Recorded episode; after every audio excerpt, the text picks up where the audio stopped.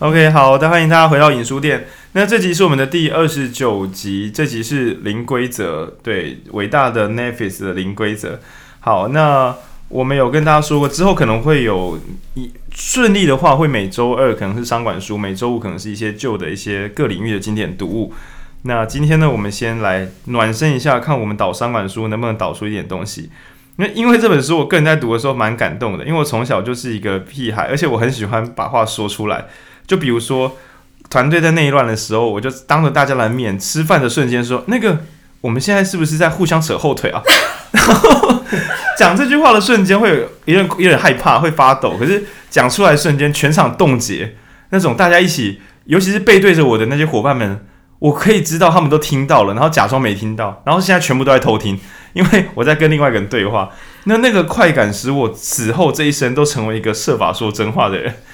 对，比如说去各种场合，我可能就会说：“诶，我觉得我们这样子的提案是不是根本没有用啊？”那这种事情一般人是不太会这样做事的，觉得诶很不会做人，不干嘛。但一来，因为它真的很好玩；二来，因为它真的很有用，我就这样做。但我始终觉得我这样会不会是一个怪咖？直到上礼拜呢，我因为为了凑免运，把很久以前买的一本叫《零规则》的书，就是我为了凑免运买《零规则》，然后上礼拜翻翻它的时候，忽然觉得很感动。就是原来这世上也有另外一个说真话的世界，而且那边的人觉得这样子才是对的。那所以呢，我就要求我们整个公司每个人都要看，因为我决定我要迈向这种这个可能性。那呃，Netflix 已经算是一间有点大的公司了，那我就不用多说它的规规模或怎么样。它目目前在在矽谷那边，应该跟苹果啊，或者说各种亚马逊各种大公司比，都是毫不逊色的顶尖的大公司。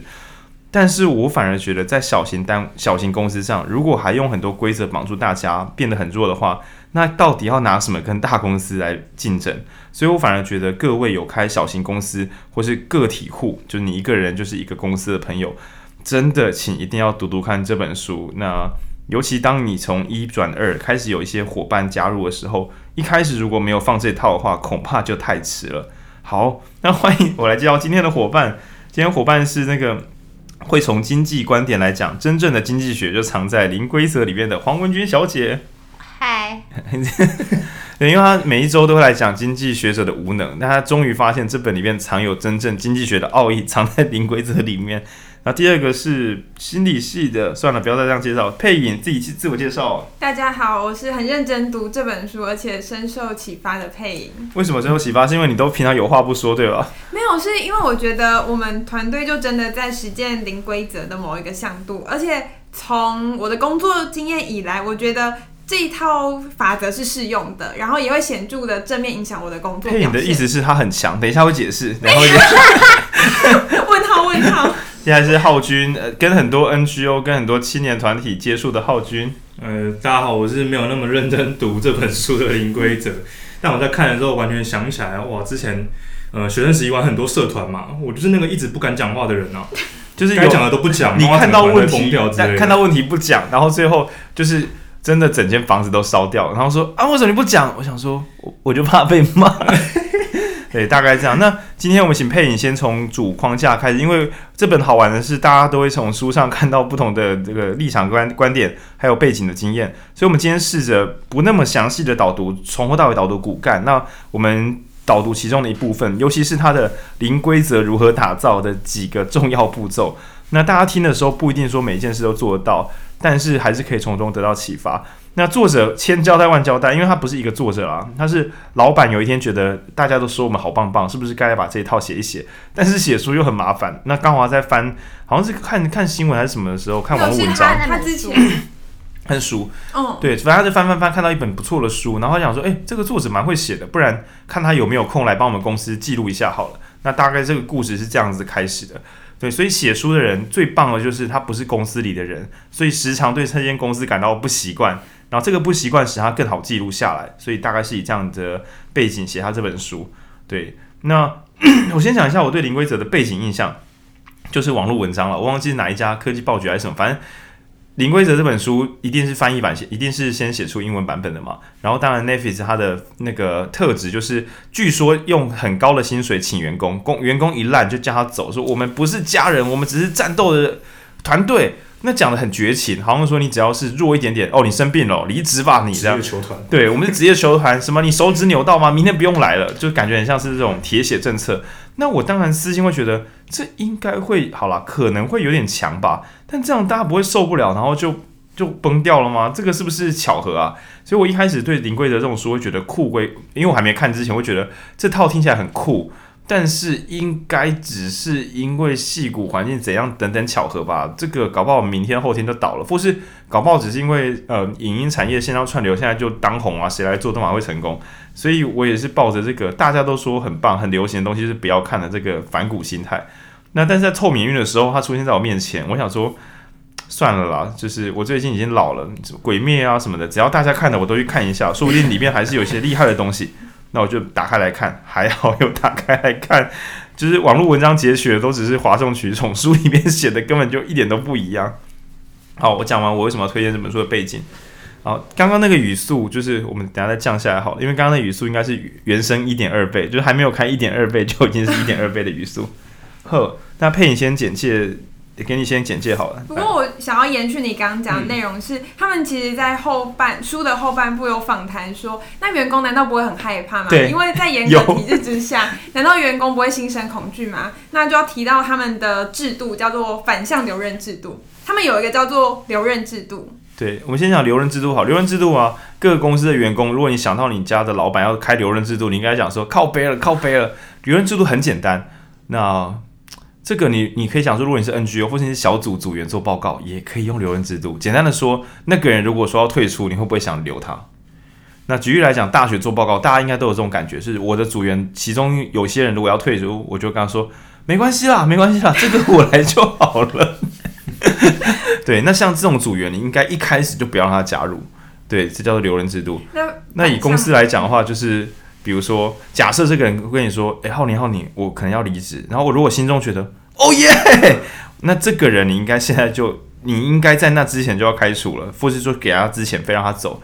对，那反过来讲，如果他说佩颖跟我说他要走了，因为人家月薪开八万，我可能会觉得：“哎，八万有点高哦。”但我可能还是想想个扭曲的想一些办法把他留下来之类的。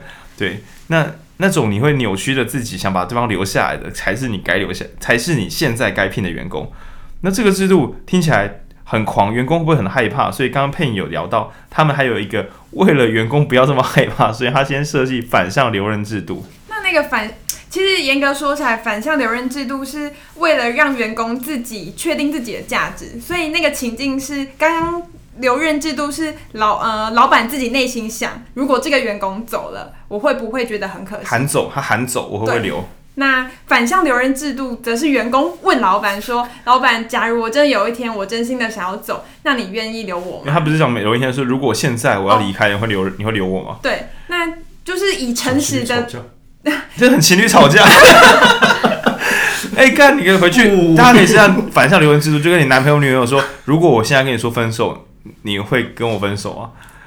然后发现对方愣一下，干靠背，靠背 哦，零规则，零规则，没有再次强调哦，这本书讲的是跟家人无关，它一点只是工作团体哦，请不要用在家庭或是政府或是任何你要建立情感关系的团东的任何团体上，请勿使用。但我我其实觉得可以，因为它的本质是诚实，但是如果两个有关系的人。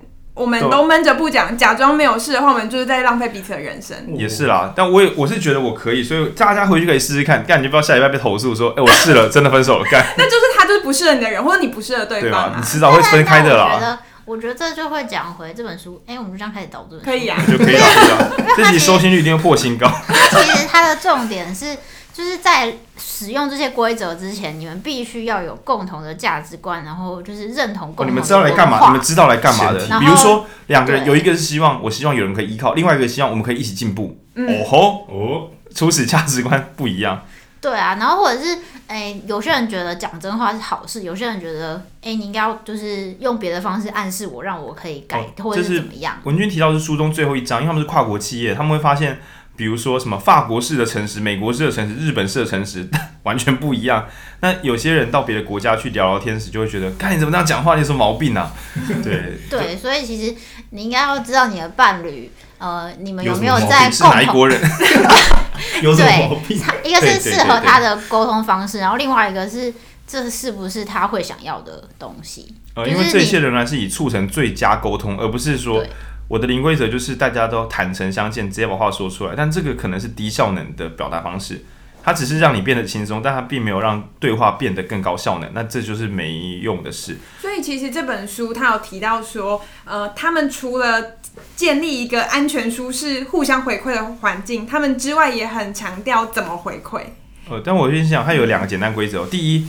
为了团体的最大利益，请大家尽可能的说出真正真话。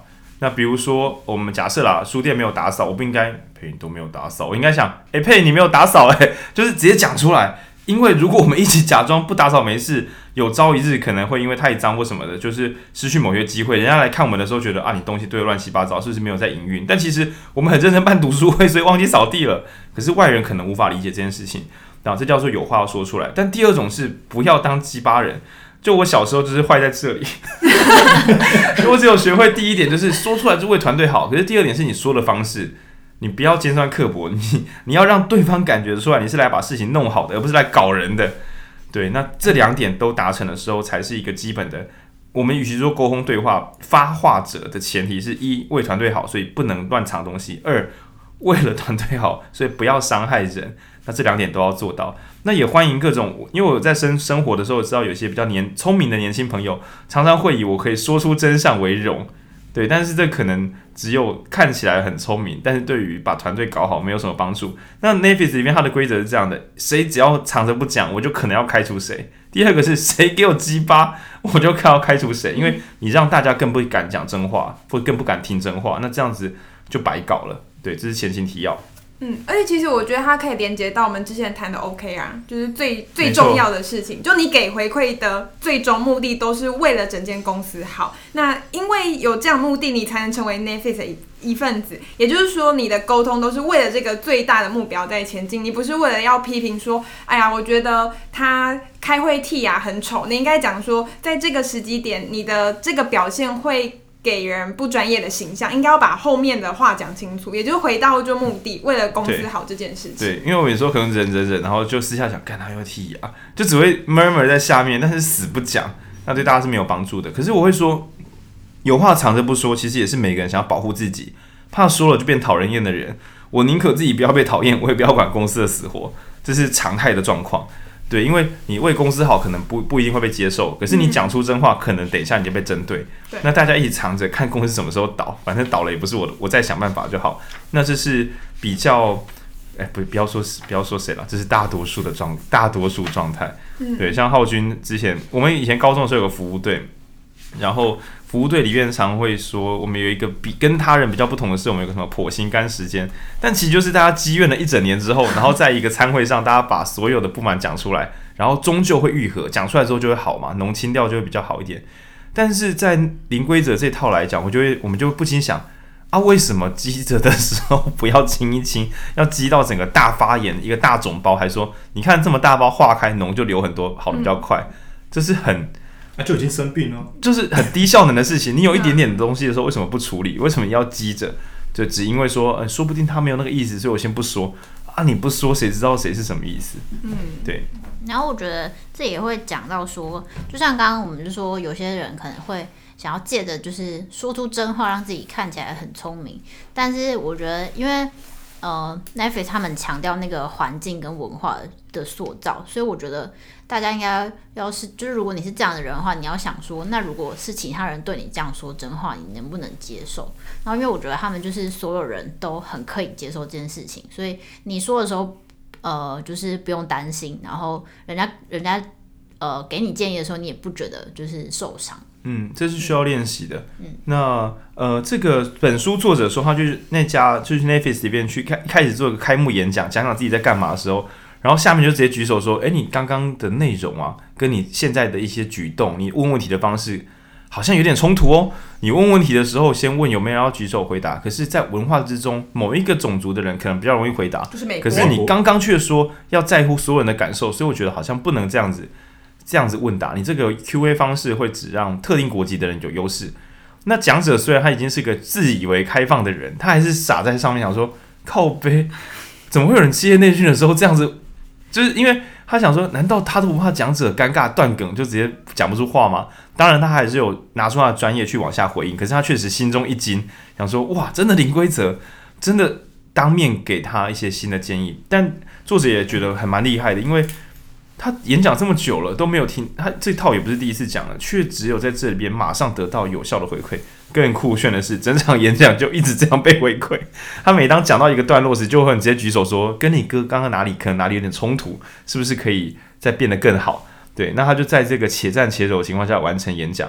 然后还有第二个，他很震撼的是，他跟老板谈好了做一些初步采访，然后就把初稿拿给人家。初稿里面都是一些可能性，还没有查证的资料或干嘛的。然后他就在 n e t f l i 这边晃来晃去的时候，就有员工跑过来说：“哎、我看过你的初稿了，我觉得哪里写的不错，哪里可以怎么样？”那作者非常震撼，想说：“谁会把初稿拿给大家看啊？”超崩溃，超崩溃！而且初稿里面可能有些还没有查证。那身为一个作者，如果被人家说你这个怎么没有查证，他可能会蛮丢脸的。可是他会想说：“啊，初稿本来就还来不及大查证啊，就是对。”但是呢，他想说：“所以到底谁看到了？哦，整个公司都 全部都有，七百位主管，七百位主管都有拿到这份初稿的。”对，那我。我觉得这也很棒。那当然还有包括书里面提到的财务全透明。那我先三言两语聊一下，就是呃，一般正常的上市上位公司啊，它会有一个财报。那财报是很机密的文件，因为我只要财报外露，外面的人就可以知道说，甚至公司里的人看到财报，如果我知道 Navis 财报很漂亮，我就可以先买啊。这当然是违法的啊。嗯。你看到财报，然后你开始买股票，这绝对是违法的事情。更不要说如果有白目员工说贴给他的朋友说，我跟你讲，我们明天开盘会涨啊。那这种事情其实是员工要被抓去关，他朋友可能也好不到哪里去。那所以一般来讲会把财务资料藏给这种最最最深处，员工可能会在看看到新闻的时候才知道，哦，我们这一季有赚钱哦，可能会变这么慢，只是因为不敢违法。但想也知道，员工们搞不清楚公司现在状况是往好还是往坏走，其实工作起来会有一种不踏实感。那甚至以为不错啊，原来有问题，以为。问题很大啊！原来我们公司蛮好的嘛，这其实都蛮烦人的。所以 Navis 他会直接对着员工们寄出自己的财务报表，在开在对外公布之前，先寄给内部的人。那上面也会有警语，就是警告这份文件只要外流，你即刻就是违法的。对，那这个东西也是财务极度透明。那我觉得中小型单位其实蛮需要这样做的，因为让员工知道公司活得怎么样。其实大家比较知道说什么时候我们可以在。勇敢一点，什么时候我们要保守一点？不需要说老板自己知道这么多，然后在那边想想说啊，靠，我员工多花钱了，或是啊，靠，为什么大家不敢冒险？啊，靠，大家什么都不知道，现在是要用什么判断？当然是来问你，啊，你有可能又在忙又不讲，那整个组织的效能就会变得比较不是比较低落，应该蛮蛮低落的。那加上核销制度，对，就是各位自由工作、创意工作者最害怕的事情就是怎么办？我核销这多五十块好像不会过，我是不是要再换一个项目？所有的力气都花在算那个表上面，根本不是全心全意的做出动人的产品。那所以 Netflix 里边是说，你就花钱，哦，然后呢，你就把发票缴回来，那钱就给你，就这样没了，不用经过核销，只是我们会抽检，谁给我他妈乱花钱的，拜喽。对，就这样。那你也许会想说，啊，那不是很害怕？我怎么知道什么是多，什么是少？哦，你不清楚吗？拜喽，不是可以问，但是如果你不问就猜错，他就会，也许会给你机会，但是如果不止一次或是太夸张。那他就觉得好吧，那你没有你的基本专业。但他也是有说，就是他他会觉得，就是你在你在花的时候，你就要觉得这你要必须要觉得这是合理的，因为他也不是问你说，哎、欸，就是也不是因为大小而判定，而是就是你能不能解释你为什么？因为很多东西是很多东西就是突发状况啊。他说，比方说他里面有举例说，哦、一买一台超贵很美的例子，超级贵的电视电视。那为什么买电视？哎、欸，就是因为那时候刚，诶、欸，那时候是四 K，对，就是我们现在是二零二零年嘛，大部分的电视都四 K 电视，目前，然后二零一六的时候四 K 电视好像是元年，那时候只有 Samsung 的某一台有四 K 功能，嗯、那所以那时候他们要说要做发布会，因为 Netflix 已经哎很超前嘞，电视还刚做好，他早就先拍出四 K 影片了，这有点逆向行驶啊，蛮厉害的。那就很像现在五 G，但根本没有什么五 G 的产品可以使用，对，所以谁先做这个产品，就想说哇，那赶快跟五 G 设备做结合。那 Netflix 已经做好了要发布会，然后是找投资人还是什么？找一个找记者哦，找一个很重要的那个算是数位产品记者，嗯，就是有点像说专门，你只要被他写一篇好文章，你就要卖爆了。那找了这个记者来，那于是把三星的电视放在办公室，隔天来的时候发现电视不见了，因为那台电视跟一堆旧电视放在一起，一起被清掉了。那发表会就在眼前，这一看就是 GG 了，因为你的四 K 产品没有配四 K 电视，那你把记者找来，那今天是要来来泡茶吗？结果想不到，就是一个一个基层员工抱着一台抱着一台最新的，他说什么七点五哎七千五百美金还是七千多块美金的电视，就直接抱进来，然后说他知道电视被弄走了，所以他就开车去外面的，就是你可以想到我在台中，而开车开到高雄，因为高雄的仓库里还有一台，然后把它买过来，对，然后就解决这个危机。那当然，他们 Netflix 订阅率也是有在有冲上去，因为大家知道四 K 画质真的屌。对，那到底一般正常的公司，谁可以不经核销流程直接买了？直接买，而且他相信这钱绝对公司会出，因为这是有价值的事情。对，那自由核销制度是为了让所有人发挥最高效能。而且换另外的角度来想，就是公司选择聘你，就是相信你可以有好的判断力。至少以 Netflix，或者是我甚至觉得新创企业用人的规则，应该都是因为新创你用能用人不多，你还用一些你觉得这个不一定可以。真大胆，真大胆！像差旅也是，就是他们差旅也是选择说，呃，以你觉得最适合的花费方式，或者是该花则花，该省则省。对，然后是以 Netflix 为最大利益为优先考量，嗯，然后以这个方式来判断你是要搭什么，比如说经济舱啊，还是商务舱等等。简单的说，就是你坐飞机，然后等一下一一落地之后，你就是要去。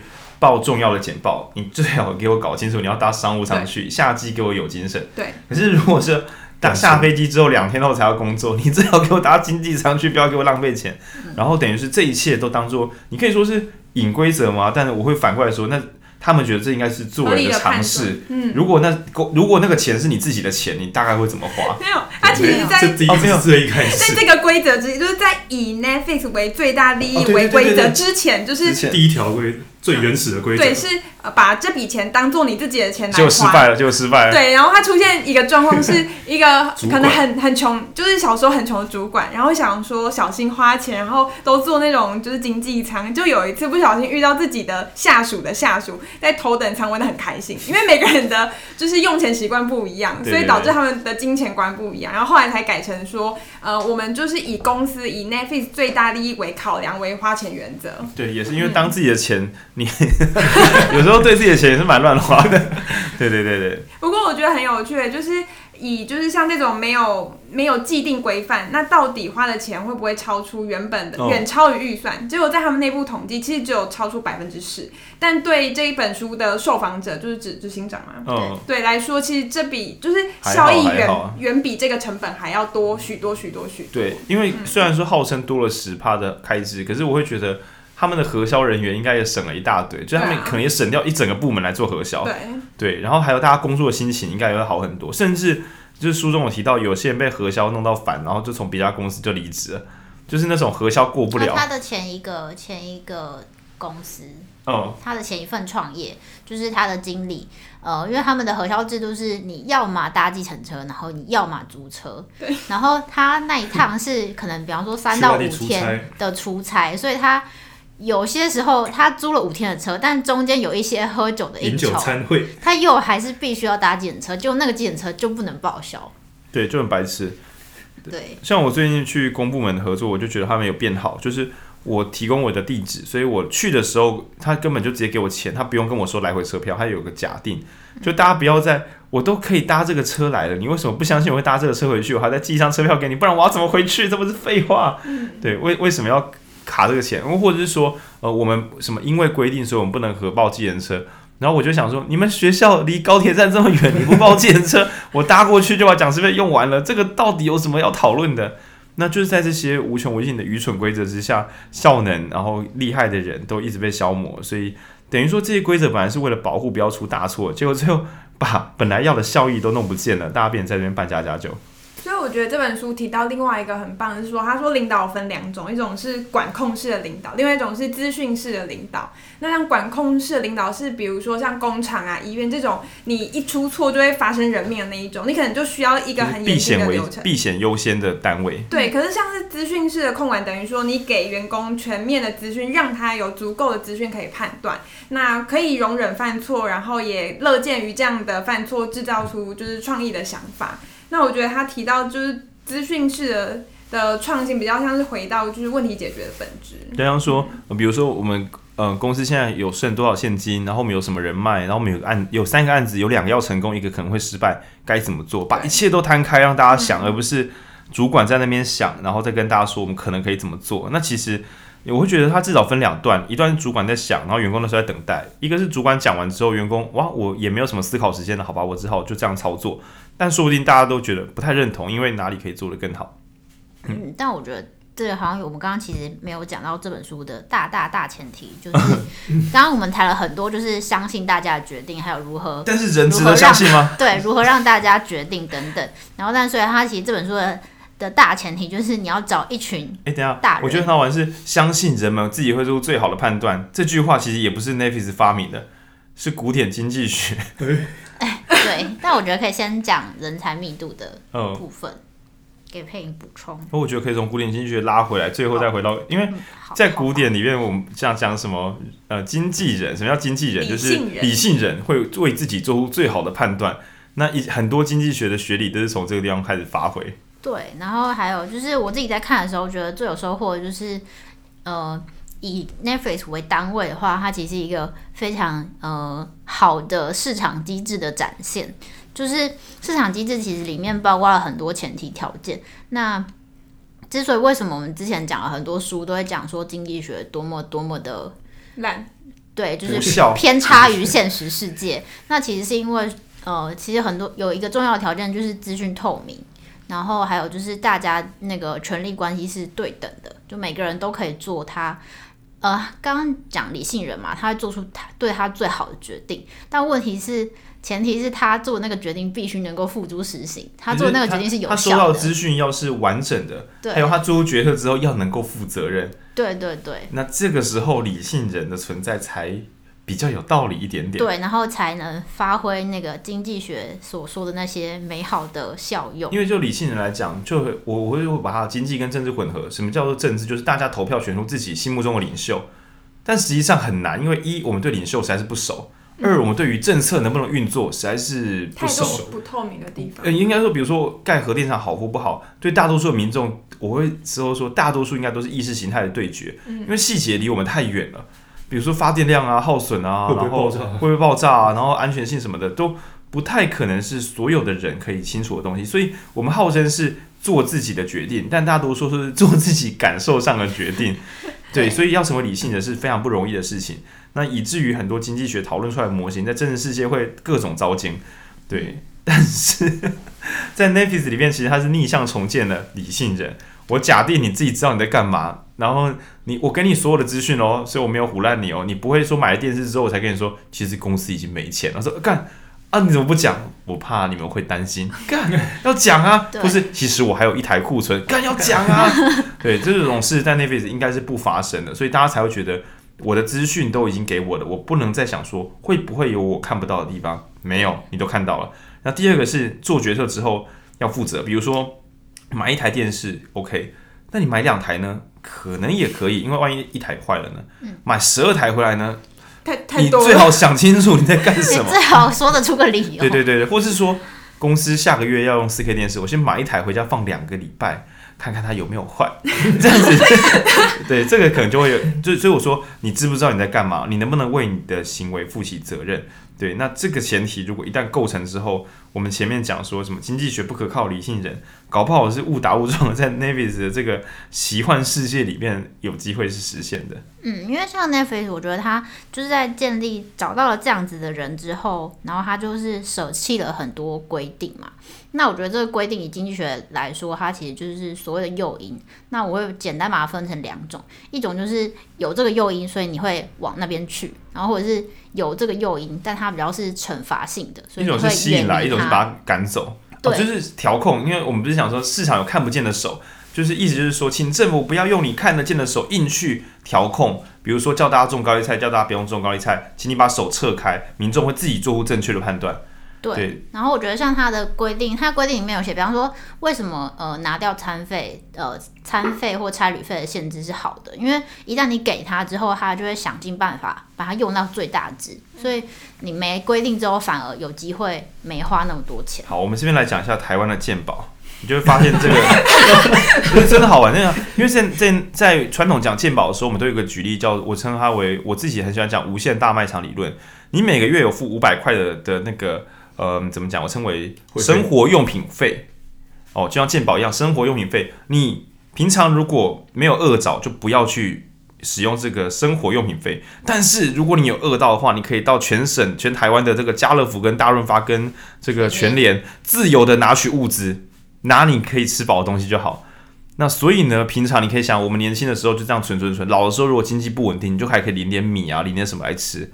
那这听起来是不是很美好？让大家不会烂，不会烂花吗？毕竟这种重要的东西，怎么可能会有人缴了五百块去领个什么三千块的米饭回家呢？诶、欸，会就是会干，就是以鉴宝来讲，确实就是大家缴了鉴宝费之后，许多这个贪婪的人就觉得我一定要用好用满，哎，怎么还各种最贵的？我我缴了五百块的那个生活用品费，结果我都去问说啊，你们的那个牛肉还有没有？你们有鳗 鱼罐头吗？就开始搬两车这样搬走。那所以很快的，就是各大的超商或是连锁超市就觉得，我们撑不住了，你才发这一点钱给我，他们民众搬走超多物资的呀。那健保现在就是在这个尴尬的情况之下，大幅度的亏损。那当然政府也在想办法，但是缴定额的钱可以拿到无限的服务，这听起来就是一件有危险的事。但在 Netflix 里面，本来我们不是应该订餐费，比如说你一餐上限就是一千块，因为你不订餐费，万一员工都一起耍白痴在那边，哎，吃大餐喽，哎，把酒拿两打过来喝，那这样公司不是会倒吗？但在 Netflix 的计算里面，他们施行制度之后，反而花出来的餐费是很平稳的，就没有人在瞎搞。嗯，因为你今天跟他说一千块，他怎么可能愿意吃三百块的东西？对，就是你可以想，我们核销餐费合一千块，然后明明我们只是要坐下来喝个咖啡，然后想说，等一下，等一下，我们五点再开会好不好？对啊。我我想到一个案例，是我在书中读到很沮丧的，就是他在这么弹性自由的呃核销规定之下，有人一定会在里面就是花在自己的事情上面，嗯、然后里面就有一个台湾人被抓到，没错，花了十万美元，就是去豪华度假，然后后来被抽趁趁着出差的时候，以出差的名义，然后去度假，就是出差总是特别长。回不来，机票就是出差一天，然后但是有三天的豪华饭店住宿，然后累积起来。是台湾人哦，是台湾人。他点名就是有一个曾经有个台湾员工，真的，我想看到的时候是觉得很汗颜。对啊，然后其实我后来在想说，那以 Netflix 会不会就回就是复辟到就是回复到说定规矩的状态？可是后来他们没有，因为他们不觉得要用一些笨蛋，就是犯规的人处罚原本遵守的人。对对对，我觉得这蛮好的，因为规则都是为了惩罚坏蛋，结果你把好蛋也惩罚下去，就很烦人啊，很烦人啊。没错，原来是台湾人啊，就 是台湾人。对，我们被写在书里面。跟我觉得，你看他是换另外，因为他们不是有那种留任规则嘛？反反过来想说，他为什么敢放那么松？因为他想看看谁会在这种规则下自己犯错，顺便把他赶走，走人就顺便把他赶走算了。那我平常严刑峻法，说不定有一些人就想偷鸡摸狗，只是被我压抑住。他一找到机会还是搞我一次，对，所以我不如平常说，就很像我们常听说的国外的那个车票传奇，是什么每一站都没有验票，这是真的啦，就是他们都上车下车，有时候验票没什么来抓，但只要抓到一次的话，就超丢脸，就是他直接注记在你上面，甚至以后可能就不能搭车或干嘛的，对，或是说你找工作的时候发现啊，你的履历上面还有多一个可能警察局给你的标记是你有逃票，然后你就发现哇，永远无法录取了。对，因为他在他们的文化里可能会觉得这是在搞什么，就很像说，可能台湾的朋友很难接受说，嗯，你的员工之前有就是侵入人家家里面抢劫的经验，对，就是即使他可能改过向善，你还是会觉得啊啊，可恶，我的心里毛毛的这样，对，因为觉得为什么啦？为什么要做这种事情呢？而且如果说有不得已就算了，还是我就觉得出于好玩，那你可以想说这也太好玩了吧？对，那对国外来讲，我们所说的像抢劫这种行为，对国外来讲可能就是逃票，对他们来讲就是很难理解的。为什么这个票这么便宜，你也要偷啊？你这个人真的能信任吗？是很恐怖的事情。嗯，因为我觉得国外至少我，我觉得我对美国理解是，他们其实呃整个社会间呃现在可能不准了，可能以比较以前的时候 比较勾搭。对，就是他们互信的程度是很高的。比方说，像大家知道 Costco 退货嘛，我觉得那就是那就是一种展现，那就是一种信任的展现啊。所以他们其实是在。呃，我觉得是几乎可以说是在信任你的前提之下，在做 很多事情。Costco 退货退货零规则。对啊，对啊，对啊，所以所以他们其实是非常信任，就是即使是陌生人，但相对就是你得到的你一旦就是呃违规了，违规的时候，你得到的惩罚也是加倍。我觉得是另外一种社会契约论。对啊，就是嗯，他可以让你要怎么退就怎么退，可是他只要觉得你在闹他，他就直接锁你的会员账号。对，就这样，没没没什么别的特特征，就是啊，我们彼此不适合，对，就这样而已。嗯，嗯我觉得在 Netflix 这本书有。感受到他对于位置能力适不适合这件事情的描述，就是里面有一个是他的创业伙伴，一起在旧的创业公司带来 Netflix 的一个高阶经理人。然后他评估之后，他觉得以现在 Netflix 的战斗位置是要迈向好莱坞跟国际的，但他的能力已经不适合，因为他的能力可能是在以前草创的时候负责人资管理的。但他们未来需要的人是可以迈向影视有那种好莱坞视野的人。然后他就呃请他离开，但他没有完全请他离开，而是把他放在更适合他的位置，比如说让他做他现在这本书执行长的主管，然后请了另外一位是真的他们现在这阶段所需要的人。就他们对于人才的态度，不是说你因为跟着我草创，然后你我就会一直把你留在我身边像家人一样，而是在此时此刻我们需要的是怎么样的人，那我们选择我们适合的人。我觉得他已经把公司变成一个自动有机体，就是他里面提到。包括老板自己如果能力到一个瓶颈，到一个极限，可能也是要换下一个更好的人，嗯、然后就这样让这个公司营运下去，这样。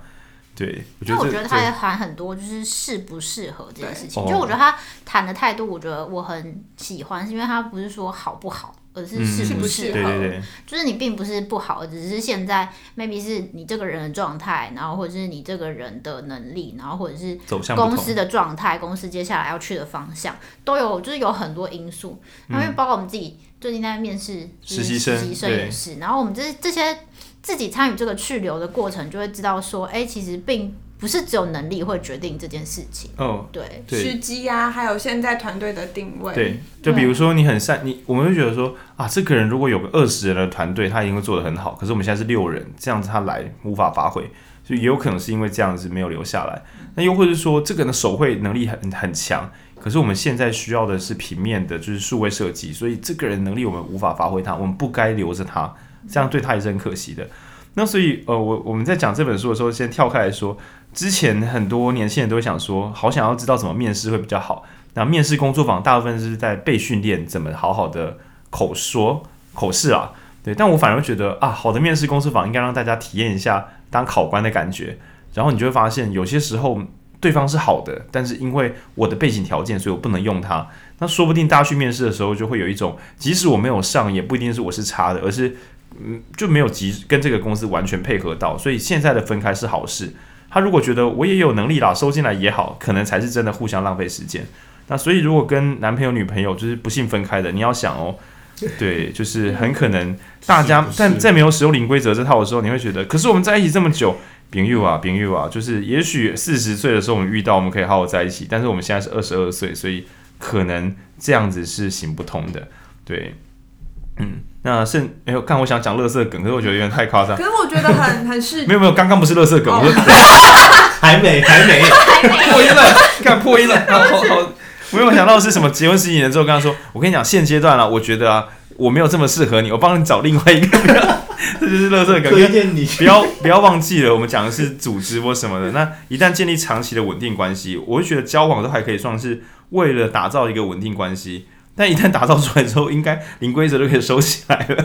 应该说你们都已经是 follow，这就是你们遵循零规则之后，已经建就是建立一个关系，你们应该就可以持续的修正啊、微调、互相调。对，因为我觉得家人真的是这本书的例外。你如果要用这本书来讨论家人，应该会蛮伤感情的。嗯，就是我觉得你不够适合当我们的家人。鬼灭之刃，对，鬼灭之刃。对，我我真的觉得在谈家人会出现很大的盲点，所以我们绝对要讲是任务组织。对，任务组织，哦，是任务组织。情侣也算任务组织。呃，为了为了为了打造两个在一起的伴侣，所以这是一个任务组织。对，这样行得通，这样行得通。对对对。就像婚姻就是专案管理。对，进婚姻的话就是专案管理跟，因为因为我想说，以以前会觉得交往好像就是已经是终点，接下来就是如何结婚。那这样想很快，那你到底你交往是你是先 pre 交往二十年决定交往然后结婚，那你那前面那个还要交往吧？对，所以我觉得确实是可以有蛮多启发。但重点就是为了把事情变得更好，有两招，一个是把真话说出来，第二个是不要讲鸡巴话。对，那这是一个前情提要。那至于他讲说怎么打造超厉害的这种自由组织，它其实分三个步骤。那我猜大多数的人、团队或者是个人自己，可能连第一个步骤都过不了，所以可能零规则就是当一个美好童话故事这样。第一个步骤是，我忘了是人才密度吧？对，是高人才密度。简单的讲，就是你的团队大家很棒，因为有些人啊，你跟他讲真话，他也是生气了，他也是听不懂了，他觉得你在就是要搞他。或是就太紧张，根本听不进话。那或者是说他听懂了，但他做不到。对，那这个时候其实讲也是白讲。那他第一个叫人才密度，我们先不要讲人才总量哦。人才总量是这样子的，是吗？我们每个人有一到十的强度，我们这个公司有九百战力，好，这叫做人才总量。我们比如说我们平均平均每个人四点五分，然后我们有两百个人，然后这样叫人才总量九百战力。但人才密度是平均分数比较高。所以他宁可砍掉一些两分、三分的，然后或者砍掉一堆五分、六分的。明明砍掉之后，事情会暂时变比较难做，因为就是公司规模变小了。但他觉得这样留下来的高手会比较快乐。然后他其实出于一场好像财务危机，不得不砍掉三分之二的人。然后砍完三分之一，砍完三分之一人之后，发现士气高昂，大家都蛮开心的。他想说：“哎、欸、哎、欸、嘿。”但在这边有讲到另外的前提是要看你的产业性质。因为他们 Netflix 或者相关产业是做创意性的工作，那其实创意性的工作跟机械性的工作比起来就差很多。像我现在做水电工，你厉害的水电工一个小时配的管可能哎、欸、不会比弱的水电工多到超过五倍以上，很难。可我觉得但厉害的创意产业的一些创意发想人。他设计一个提案，他甚至卖的票可以随便比另外一个人提的案多卖十几倍，十倍、百倍是没问题的，没有问题。比如说电影票房要超过百倍没有什么问题，但是水电工就算再强，你要能够超越十倍速度不太可能，可能没道理，没道理。所以还是要看产业。对对，但是你可以想象，在水电工领域里面，也许烂到一个程度，砍一个人不会太严重，因为我们有五个师傅，有一个师傅特别弱，砍掉他，我们可能整体会更快一点点。对，可这是有有可能，性大家衡量自己的产业状况。那所以说，不要再去讨论家人的事情了，因为家庭的幸 不能砍，家庭的幸福感会不会因为砍掉某个人变得比较快乐？不讨论了，不讨论了。但是你可以想象，就是一些真的很难沟通、很给家里带来破坏的家人，不太跟他相处，可能大家会快乐一点点是有可能的。对，在大家控制不了的情况下，啊，也有快要踩到别的主题了。那你的孩子，如果你真的觉得他太……嗯，B，好，那第一个是人才密度，然后第二个我忘记步骤，第二个步骤是你要创，你要呃确定你的组织形态，是跟浩君刚刚讲比较像，确、哦、定我们是进攻型的组织，而不是防守型的组织。对，因为如果是呃机师为什么有时候整个组织避免出包，对，那所以这个时候并不能够说什么砍一些人，我们虽然风险上升了，可是我们的爆发力也上升了，不是啊，风险不能上升啊。第三步是什么？因为我想补充你的第二步，嗯、就是它其实还是可以容许，就是小型的那种管理，就是控制管理。因为可能比如说假，呃，在 Netflix 的比如说功能测试上面，好，他们可能需要很严谨，比如说他们要开发一个机器，那他们需要的是安全确保品质，所以他们可能需要一个小型的任务组只，是完全的要做出这件事情。那他们容许这种小型的编制存在。哦哦。对。那第三点是松散耦合。哦，这个就酷了，这个酷了。我们先讲讲呃，先从紧密耦耦合好了。好，那紧密耦合就是有点像是金字塔，就是组织是由呃上面传达指令，然后往下很紧密的有阶层关系、权力关系组成的。上面的人是位高权重的人，他是有权力决策的人。那彼此间可能，比如说上面的人跟动，下面的人也要全部一起动。它有点像是你一个动，全部就要动。嗯，我觉得也很像是标准格式或什么，就是上面人提出的东西，呃，我可以像像像 USB，我们做工业或什么的话，就是比如说这个插槽它长什么样子，大概全部人都一样，不会说，诶，我们今天想到一个新的转接头方式，干不要闹好吗？你那个头谁要跟你一起合作？嗯，那你可以讲企业里面有一些我们讲紧密耦合，那个耦合可以用这种想象，就是我们不能让大家要改就改哦，因为你一个人有创意的改，我们整个组织是跟不上去的，跟不跟不来，对。那但是松散耦合就不太一样，就是局部两三个人有一些新的想法，也不至于让其他人非得跟着他们改不可。嗯，对，他彼此有彼此的弹性，彼此有彼此的空间，而且彼此联系。对。然后我觉得这一点就会让我想到我们之前读谷仓效应。哦哦。就是谷仓效应。谷仓效应有点像是说，那本书有点像说，因为所有人都是紧密耦合，然后所以，哎，等下我想一下，他们是关系上虽然紧密耦合，理论上应该要。甚至更看得到彼此的东西。但因为权益跟义务上，又会觉得说我赚到的钱，呃，别人赚到的钱不是我赚到的钱，所以我不要管别人就好，彼此再把资讯分割开来。所以他们变成是，嗯，权利跟义务紧密耦合，责任上紧对紧密耦合，但资讯不流通。对，所以没有人敢改东西，因为改了大东西，现在会很烦。但是又不太合作，因为我合作了不一定对我自己有利，这是最烦最惨的情况。对，那我们今天是反过来，资讯流通，但彼此没有紧密耦合。我们知道所有的东西，我们资讯都知道，但是并不需要说你做了什么，所以我非得要把我们的东西改成你的版本。对，因为这样子的话，我会充满限制，我每个人都不能自由去发挥。就不能自由进攻，这样有点像是我们每个都是小的行星，但我们都还是在同一个轨道上面可以运行这样子。嗯，对，我但我觉得比较像是，如果是球赛的话，嗯，我觉得可能跟足球或什么，就是你可以有局部的不同小战术，哦、但是如果像排球的话，应该就不太能够什么某一个人想要有自己的打法啊，不知道其他人又不知道你在干嘛，哦、对，所以排球应该算是比较像紧密耦合的运动。嗯对，然后篮球可能也是因为人那么少，嗯、就他不太可能会有什么局部分割或干嘛的。对对对。第四个也是我觉得他全部最重要，就是认同一致，就是也简单来讲，就是认同 Netflix 的文化的人。哦。然后这是前面三个的先决条件，也是最重要的条件，叫做认同一致。除了认同文化，还有目标，就是他会他的他的诶，他的用词是北极星，就是我们要有一个共同就是前进的方向。大家都觉得，比方说。呃，比方说执行长会说，今年的的的北极星是什么？进军全球。对，像我们说今年北极星是什么？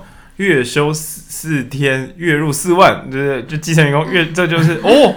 哦，月休四周没有月休，然后我们 那二零二二年的什么月休五天，收入五万哦，哦，哦。其实我觉得他有一段周休了，月休五天有点惨的。他有一段很美的引用啊，他是引用小王子，他就说，如果你要造一艘船，你不应该是呃可能号召工人啊，请他收木头啊，建立流程，你应该是教导他去想象那一望一望无际的大海。还有海贼王也这样说，没有。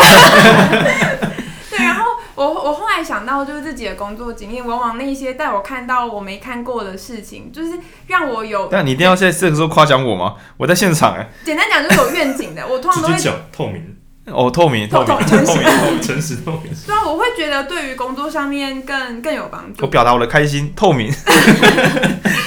这些听众想说，我听了什么？我现在表达我的困惑。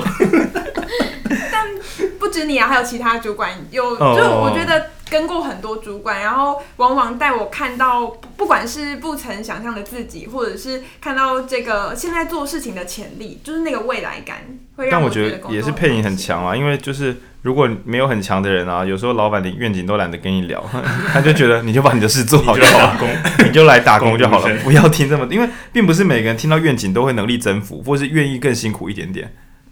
对对对对对哦，这让我想到另外一个这本书。我还以为他说让我想到另外一个以前我们之前都有前员工，不要这样，不要不要不要不要，零规则，我们还是对外要有规则。最后点要提的，能讲跟不能。就是当者，就是嗯，我觉得当者在前面有几个层次，比如说。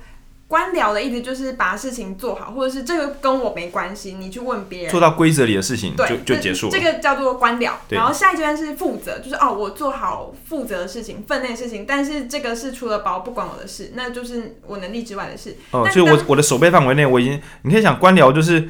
呃，我负责上来踢球，我已经有来踢球了，不要靠邀我，我没有进攻，但是我没有犯规，不要靠邀我。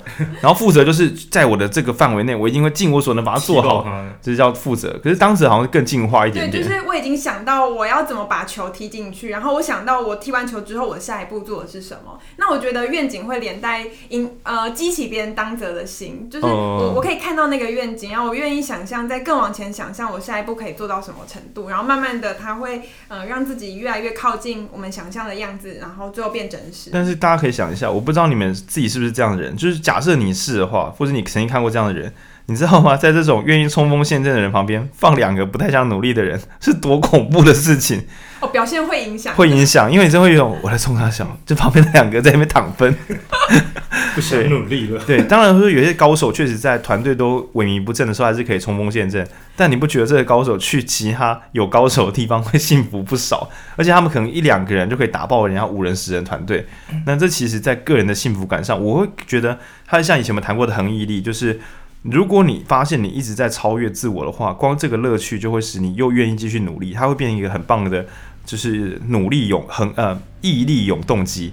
对啊，恒毅力努力的做一件事情是很难得的事情。今天一个环境让你不断的超越自我，又很快乐，愿意继续超越自我，本质上就是削翻了。对，那所以可以想说。一个团队如果是任务组织的话，主管借由把人才密度提高，让大家自己去做出更好决策，然后又好好的分享彼此的资讯，那最后也最终也是最初了，就是我们知道我们到底来这里干什么的。对，那大概是这一套。那我我每次看这种团体的时候，我都会想到个人版的解法，就是那就单一个体上来说，我们有办法对自己说真话吗？对，比如说。就是我最近也开始练习写日手账，因为我最近有些工作可能要制造手账，所以我也买一本来练习写写看。这样，那我的感觉是，为什么会很想不写呢？为什么会忘记呢？就为什么大家会忘记？因为你每天记录的时候，你难免都会有今天的我蛮烂的，然后这要要写这个上去吗？就是我什么没做，什么没做，或是把没做的事情再拖写到明天的时候，再转移到明天来做。这个如果你个人的状况不好，其实写手账是很大的折磨。所以也可能会变不写，然后不写久了之后就不能养成习惯，自然而然这就是买好玩的一本东西，就像所有买那种年历本、对日历本什么，是说什么做人生规划，对。可是如果我们每次都可以很，也不要不要说，呃，怎么讲，不要太严厉说，干兄你超烂，就不要自责成这样，但也不要说没关系啦，还好啦，而是，诶，你再这样子的话，你知道吗？跟自己的对话要有一种诚实的说，我跟你讲，如果你再这样一周写不到两天，这个实在是不太行，你要不要怎么规划会比较好？很诚实的、淳朴的去劝告自己好好做人。那在这个情况之下，也许可以给自己定规则，比如说我的餐费该控制吗？因为我们不是说说理财或者人生管理，我该去读研究所吗？这一切应该都回到你到底是来，你活着是来干什么的？你到底为什么要活着呢？然后，如果你想要活成你喜欢的样子，你该怎么做呢？你到底知不知道该怎么做？那你能不能容忍自己去做一些实验，以至于让自己知道该怎么做？因为你不实验，你就会对自己不了解；对自己不了解，你就会觉得做什么好像都不对。对，我，我是觉得这本用在个人身上，你至少你不要放弃你自己嘛。对。我想补充，就是我觉得他，我觉得用在个人上，这个我觉得最重要就是可以增进你自己的了解。这有点像是呃，你去尝试自由跟当责会给你的好处。就是我们刚刚讲了这么多自由跟当责，嗯、那因为我觉得很多人会。会说，就是大家都会觉得，哎、欸，我没有做到这个，是因为，比方说我工作很忙啊，或者是什么什么，或者我同事很烂，对啊，对啊，就是你总是会给自己很多借口，然后所以可以尝试做一些真的跟别人一点，我觉得像写手账，之所以我觉得有帮助，是因为它就是一个跟别人完全无关的事情，然后你能不能在这件没有办法找借口的事情上做好，那会。对你其他，其实重训也是啊，就是如果你觉得外在环境很混乱，你可能要找一些完全单机的修炼，那找一些不能怪给别人的事情。嗯，那你说我没有钱去健身房，OK，那你就用一点点轻的哑铃，在家里从头开始练习，去看网络影片练习，找一件事情去磨练自己，那这可能是很很很重要的。然后今天浩君比较少发表，如果是就组织上的话，你有什么想法？就是一般的那种。嗯，不发钱的团团队们，不发钱的团队，对啊，因为你不发钱，要怎么样定大家？嗯，其实要定有点难，因为其实很多组织或社团啊，人就已经在少了，你实在不能像 F 之前提到的 裁员，我忘记了，因为没人，他说要提高人口，嗯，人才密度，他第一招是发出业界最高薪水，在那些需要人才的，因为他还是觉得工作有些需要创新，有些只要有普通能力就好了，在需要高手的地方，他全部都砸最高的薪水。嗯，那但但我觉得社团和 NGO 就就有点难了，对。但它里面有提到几个是，即便如此，你有些东西还是一样不变的，就是你要诚实的去讲出彼此错误的地方，或是赞美都好，你要讲清楚。那它里面有提到一个是，我觉得这是一个小工具，在给予建议的时候可以注意的事情。哦哦，就是你不是只说，哎，我觉得你就不要像浩宁刚才提到的，就是直接干掉别人那种。他他里面提到是有能力的混蛋，对，对，对，你虽然讲出了人家不好，但是你让人家也没办法做得更好。比如说，看你这个笑话一点都不好笑，刚刚演三笑，哇，对对对。那这边有几个步骤，那先讲一个是给人家建议的时候要注意的事，当然最核心的概念就是面带笑容，呃，不不一定，面带笑容不一定有用。你真是个混蛋呢，不要瞎掰好吗？不要瞎掰好吗？对，那第一个是以协助为核心概念。你今天给出建议，或是对你的伙伴批评，或者是讲什么都好，你的核心的目的是要为这个团队好。但你中间不能够掺杂一些什么，哎、欸，我想报复，我想趁机干掉他，因为他平常很北烂，就这样就不行。就你必须纯粹的以为团队好，或是为他人好为核心。哎，对对，尤其是那个你要干掉的人，你要为了让他变好，所以跟他讲，即便你不想让他变好，你至少要拉回到 对团队好。对，OK。那接下来第二部分是你讲的内容，除了点出错误之外，就是最最基本的，你要点出它错在哪里，而不是说，哎、欸，你今天讲话有点烂，至少你要讲出说。你的内容是不是哪边不够细，或是台下的听众好像反应不太对？第一个，你先点出错误。哦，就像配音导读的时候，我很常跟他讲，配音你在跟我，你在这样子继续讲专有名词，观众真的会听不懂。但我要讲清楚，我不能说配音，你在开玩笑吗？你今天这样讲的好 吗？对，这样真的听不懂。要说。今天的专有名词这么多，那我猜听众可能不容易理解，所以我们是不是可以怎么样练习把这些专有名词拆解成一般人可懂的字？没错，那甚至这个建议里面更细的一部分，就是像刚刚浩宁已经提到的，他甚至提出一个解决的方案，他讲得更细。那你是不是这个专有名词听不懂？他点出问题嘛？在下一步，我们是不是可以拆成什么什么什么什么来讲？对，那这是一个建议的时候会比较细的。我也是花了很多年才变成这样的人。我一开始就是纯干譙，因为我知道怎么讲，所以我干譙人家讲不好。然后接下来可能是讲说我我告诉对方错在哪里，但是既然有余力的话，就干脆把所以怎么改会改的比较好讲出来。那所有人都这样的话，其实其实呃工作会蛮快乐的，因为你每个有缺陷缺陷的地方，状况比较好好的伙伴都会义务来指导你一下。其实是我我觉得会蛮幸福的啦。对，但这他又有另外一个条件。像我们刚刚最前面提到嘛，所有人都要认可这套这套文化，哦、所以你听的人自己要心理准备哦。大家讲话可能会蛮直接的，但是他你会知道说，他们都是为了公司好，为了团队好，还为了你好。如果你有进步，你也会有进，你会有成长的。所以作为一个听者，他给了两大建议。第一个，听到所有的建议或批评或指教或者是责骂的时候，你要怀着感恩的心，谢谢你告诉我，谢谢你，你要先接受，谢谢你告诉我烂的跟屎一样。那当然，当然，第二步也是关键，这也是呃人才高密度人才里面，他觉得每个人都该做到的能力。你要练习采纳跟拒绝，或者是舍弃，就是你要自己判断说，诶、欸，他给我的建议是真的有用吗？还是他还没有看到我哪些测试过？你也不能够就是说很被动说啊，他跟我这样讲，所以我就照这样改了，就是怪给那个教你的人。对，因为他觉得你必须保持自己的判断力。对，当你判断 OK 的话，你就会持续成长。但如果你判断一直错，你就会被解雇，拜喽，拜喽。对对，所以我们简单重整就是，嗯，讲，嗯，第一个是讲的人要传承着一颗善良的帮助人的心；第二个是讲出错在哪；第三个是告诉人家怎么改，具体的说出来怎么改，越具体越好。对，不能够什么，你要再努力一点啊！谢谢你啊！如果你是初阶团队，大家其实都不熟啊，你至少点出错误了。对，因为毕竟可能大家能力值不那么高，没办法直接看到解法。哦、就是浩轩的意思是说，一步一步来。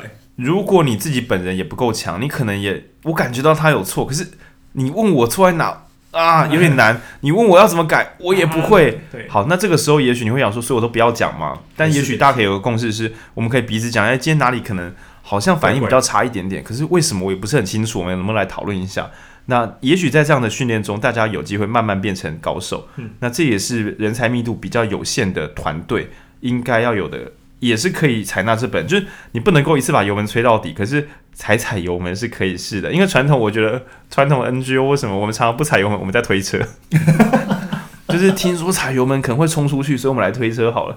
但其实不是这样子，好吗？就是如果我们有控制力的话，踩这个油门，整个组织在总是要练习第一次踩油门，轻轻的。然后，哎，我们刚好团队有两个人刚考考驾照，佩颖今天刚考过驾照。油门还是要踩的，不要说怕会出事，所以我们就来永远走路就好了，这个也是可惜的事情。嗯，然后我想补充另外一个是，就是刚刚有讲到说，就是呃，听取意见嘛，然后所以他其实在很多部分也有讲到说，其实是可以广。广泛的听取更多，广泛，尤其是你要放大招或想一个新点子之前，嗯、他建议你不要凭着自己的天才。然后包括他刚刚其实讲说你，你你作为听到意见的人，你选择采纳或者是拒绝，对，拒绝，拒绝，舍弃。这其实我觉得有时候你可能也觉得很难做决定，因为它里面有提到，啊、嗯，但他有有提到，就是因为其实比方说，呃，每个人跟每个人互动的时候都会有不同的状态。比方说，它里面有的人两个都一样吵的人就不会觉得。对方很吵，但是有时候有时候话比较少的人就会觉得，哎、欸，你讲话时间真的太多了。所以其实很会有很多不同的状况，然后也许你是就是多问一些人之后再做出那个接纳或拒绝的决定也很不错。它中间有一个段落是讲说提案的方式，然后因为大家都很想，他们很需要创新嘛，可是。创新有一部分其实就是自以为是，你一开始一定要自以为是，你想出一个别人想不到的东西，这就是自以为是。但你收也要收在大家都认同，所以要起于没有人可以理解，然后终于所有人都认同。那这是一个很困难的步骤，所以他会认为，不管你长再天才，你都要一要广纳意见，然后后面就会进入，嗯，你还是要自己做决定。那比如说这个主管，他好像对于一开始在做 Netflix 的时候，他觉得自己是个酷平台，大家就是来看一些电影啊、酷影片啊、干嘛的。然后有他的部门就有人说，我们该来做亲子影片。然后他想说三小谁要看亲子影片？然后对，他说可笑儿童部门，就他就问一下员工，全部都说赞，因为我们的小朋友一定会想看。但是他可能是作者自己没小孩，所以想说啊，真的要看。结果放出来之后，市占率真的冲的很漂亮。那当然，他曾经也有他的其中一个部门的人觉得有一个纪录片，我们一定要收购，这个今年一定中，意大利还是哪里的？就是这个买下去之后，当地的民众一定觉得我们很有 sense，这个一定要冲。然后买了之后就是崩了，跟没事一样，就花了很多钱，然后什么都没发生。就隔年的时候又得到大奖，还他清白，证明他们很有眼光。所以，嗯，他们其实这样，你做这种创意决策出包的时候啊，可能。还是会呃，就是大家不认同你，你借由大家的意见让自己变得更好。但大家就算不认同你，你可能还是要想清楚，那你自己怎么觉得的？那些意见仍然只是辅助轮。那我把零规则放在自己身上，你去采纳别人意见的时候，如果只是各不同的意见使你混乱，那你还是太弱了。就是你要么不够理解自己，要么不够理解自己要做的事情。你应该吸收完意见是避开那些显而易见的地雷，然后做出你勇敢的判断，然后。如果还是崩了，也不用责怪自己，就是好吧，那我还不够强，那我可能再来一次，看怎么检讨。那如果成功了，也不用想说我下次不问啦，不行，你等下又要失败了。对，保持这个，我尽力收集资讯，然后我也能够承担我犯的错，但是我不会停止去创新或进步，真是困难啊。还有就是他有讲到说，就是你你除了呃，要么成功，要么失败，你也可以一开始就是。呃，要设定好说，哦、就算失败了，那我会学到什么？嗯，对对对，这也很棒。这在于显然就是创新的时候，就算失败，我也要拿到什么，总比一失败就说，毕竟我们是创新嘛，也不一定获得什么。干啊，创新跟北蓝的分别是什么？对对对对对对，所以你可能还是要设下一些规则，对啊？就是还好像日本有什么谚语说，你居然跌倒，还是要抓把米子抓把泥土之类的那种老谚语，嗯、对，那种古典谚语这样，对，而不是说哦，我就摔倒了，不是啊，那是太 甩甩。甩对，好，那我们今天的零规则大概就是从不同切面聊到这里。那我自己觉得是很感动，是因为，嗯，我一开始只是觉得自己很勇敢，可以说真话，说出大家不敢说的东西，然后到后来慢慢修整成设法精准的说出，呃，什么地方是错的。那我觉得像佩影就是本来比较害怕被骂的人，所以我一开始跟佩影讲说，我觉得你导读哪里不够好，我也很紧张，因为我知道佩影超爆肝认真准备的，但又想说啊，如果这样不跟他讲，那、啊，那就不是更惨，就那么认真准备，结果还没进步，那不是最惨的人吗？对啊，这当然也是有冒险，因为说不定大家只是想要呃尽力的做好自己的事，而不是听从别人的指挥做出更好的事。那所幸目前为止大家状况都不错，真是万幸，真是万幸。那我觉得也是因为我们其实算是合作很很很久的时间，哦、对对对对对，然后我们也知道，我觉得嗯认同一致，认同一致，而且应该说我觉得另外一个是呃刚刚比较没有提到的是沟通的方法，就他有说就是很不同文。不同的文化，大家对直接的定义不一样啊，或者大家对呃给建议的方式不一样，或者大家呃是直接切入重点，还是要有完备的说明，这些都很不同。或者是甚至是我自己也听过其他组织的案例是，呃，主管他其实只是一般的打字，但是呃很多就是比较年轻的小朋友，可能就员工就会觉得压力很大。哦，这就是 tag 啦，就是在群组里被 tag 到底是一件。很轻，就比如说我被 take，我会觉得哎、欸、太好了，你跟我说这样我比较好懂，还是看你 take 我是不是要针对我啊？针对我啊？然后或者是其实有时候就是可能多加个波浪号，多加个笑脸，嗯、大家就觉得没事了。呃，你的笑脸是让我看起来没事，还是干他打笑脸，他是不是嘲讽我啊？对对 对，所以就是知道。对方可能会接收到什么样的讯息，对，是很重要。比如说，在有些文化打大写叉 D 就是嘲讽，小写叉 D 就是真诚的微笑。太难了，太难了，好优美哦。可是我有还有表情那个 emoji 就是真的很很有好，然后但叉 D 可能是嘲讽意味，因为语言本来就是随着语境使用会有细微的转换，所以请大家沟通的时候要小心。一样的文字，比如说我记得比中指、大拇指在不同国家都会有一些手势上的变化不同，所以在讲话的时候，你的直接可能是别人觉得是冒犯，或者是你的完备说明可能对对方来讲是绕圈圈。嗯，对啊，书中提到说，像法国他们已经从小就是喝哲学的水长大，对，一洗手是三段论证，从脉络开始，然后从中间的辩证，再最后的结论。那美国人可能会觉得，你你说够了没？你到底要不要？你能不能从结论开始？因为就美美国人他的版本是我讲出的结论，我捍卫我的结论。那对法国人来讲，讲会觉得说，公三小呢？你的论证，你的论证呢？对，那这其实我相信不同的人，不同甚至不同科系。的思考应该会有不同。那我想要补充一个，就是文君刚刚讲的很像是我们在对别人说话之前，我们要先想象对方的情况。可是我换另外角度想说，如果我是听的人，比如说我以前是一个很纠结的人。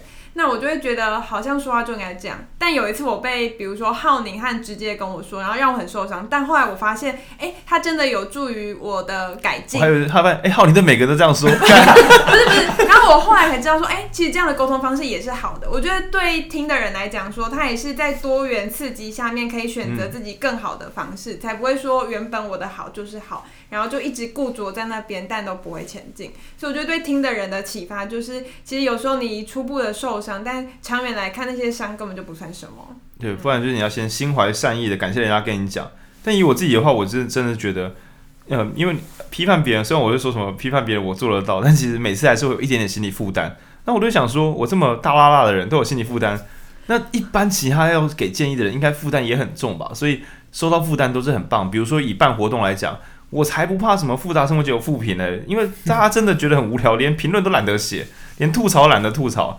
对啊，所以我觉得还会被骂，表示人家还有期待。我是抱着这个态度来。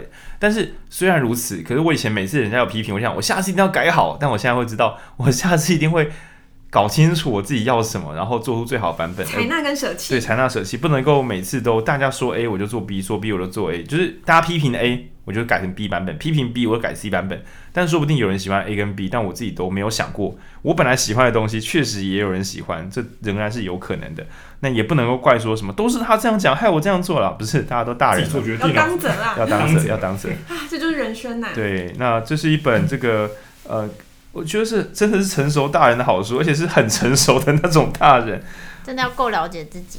嗯嗯嗯，对。然后书上是写说掌抢先掌握未来十年的竞争法则，对吧？我是想说，那个公司它二零一九、二零一八开始崛起，我想应该可以用二零二八吧。如果书上没有错的话，没有啦，不要不要随便采纳这种东西好吗？好了，那我们先聊到这边，就是这集很开心。那我们来聊一下，就是下一集是我们第三十集录制，那我们也会做一些跟风的行为，因为最近啊这一周很奇怪哦，整个网我的整个同温层都充满一本书，叫做《投资最重要的事》。讲的是一本老一本呃一个叫做嗯霍华马克斯的一个一个前辈，还有二十项投资法则。这本书我记得超级老，老到里面充满注解。那我是几年前买的。然后最近这一周，在整个脸书上充满，就是一起来讨论这本书。我想说，会不会是因为台股破一万五，然后比特币破四万美，然后特斯拉破八百美，所有人都觉得现在不投资是不是落后了？于是有些智者赶快出来说：“各位朋友，来读书。”这时候你如果进入疯狂的话，等一下你要把钱吐掉了。那因为这本书我也好久没看了，上面写说一本股神巴菲特读了两遍的书，那我想我也不例外，我也会来读两遍。不是，啦，就是他读两遍，我们应该读不止两遍啦，是这个意思啊，不是什么，所以我也不例外。跟着投资，对，我是谁这样？那我们下礼拜会聊聊这本书，嗯，大概是这样。因为我们最近有些工作比较忙，所以下礼拜诚实的跟各位听众说，我们不敢读太困难的书，因为这周工作会做不完。但是呢，我们读这些比较呃不这么吃力的书，读个一两周之后，应该状况好了，又会再回来挑战一些大部头。对，那我们下礼拜五的时候在实体。我们书店七点到诶，应该是七点之后会来讨论接下来导读计划。那我们也不强求说什么一定要二十个人来跟我们一起做市民导读，就算只有三五个人，我们也会有很不错的初期实验，这都是好的，就不用说勉强为了完成格式去演戏，也真是不那么恰当的行为。那也欢迎各位有机会可以听到这集的朋友，如果人住台中。我们很希望导读不只是呃单纯的演讲方式，那也可能是线上像这样子聊天，那复制更多不同的可能性。至于要怎么做到，我们也还在研究它。但我想在一些嗯，包括像零规则这样的书的导入，我我我今天在开始之前我说。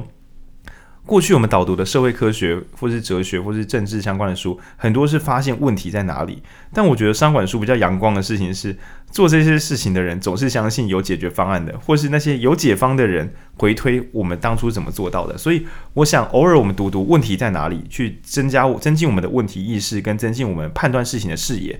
那偶尔我们也回来读这些。有一点呃，做出东西的人，然后告诉我们他的技术跟规则在哪里。那两边互相采纳，应该会让我们看得懂又做得出来。这是我们的想象。好，那这集是我们新的尝试。虽然我们没有像 YouTube 说什么欢迎大家留言在下面，对，但是如果大家对影书店的粉砖找得到的话，也欢迎回来留言告诉我们。诶，你有什么别的想法，或者周五的时候能不能够跟我们一起来做长期的导读？那如果对我们的这个。自己录制有什么批评？比如说一直爆音，或是有人忽大忽小声，然后或者说哈都不导读一些比较深的经典书，也欢迎大家给我们意见，我们都会用感恩的心收下来。对，那采 对，用感恩的心留下，然后并且采纳或舍弃，诶，这真的很重要，因为这样不然的话，我们听众可能会担心说，我们被人家一两句批评之后就大改版。那搞不好，比如说我我们之前有一阵子想要不要导读这么难的书，结果发现，哎呦，现场读书会人变少了，对对对，所以我觉得大家如果有什么想要称赞，也可以讲，因为它可以让我们多一点采纳，比如避免，嗯、呃，比如说大家很喜欢听商管书，觉得哎这样听很有趣，而且深度也不错，那你跟我们讲一下，就会有助于我们在选书时候更敢放商管书，那都是这个样子的。呵，谢谢大家啊！说到九点上传，现在八点五十四，靠呗，拜拜拜。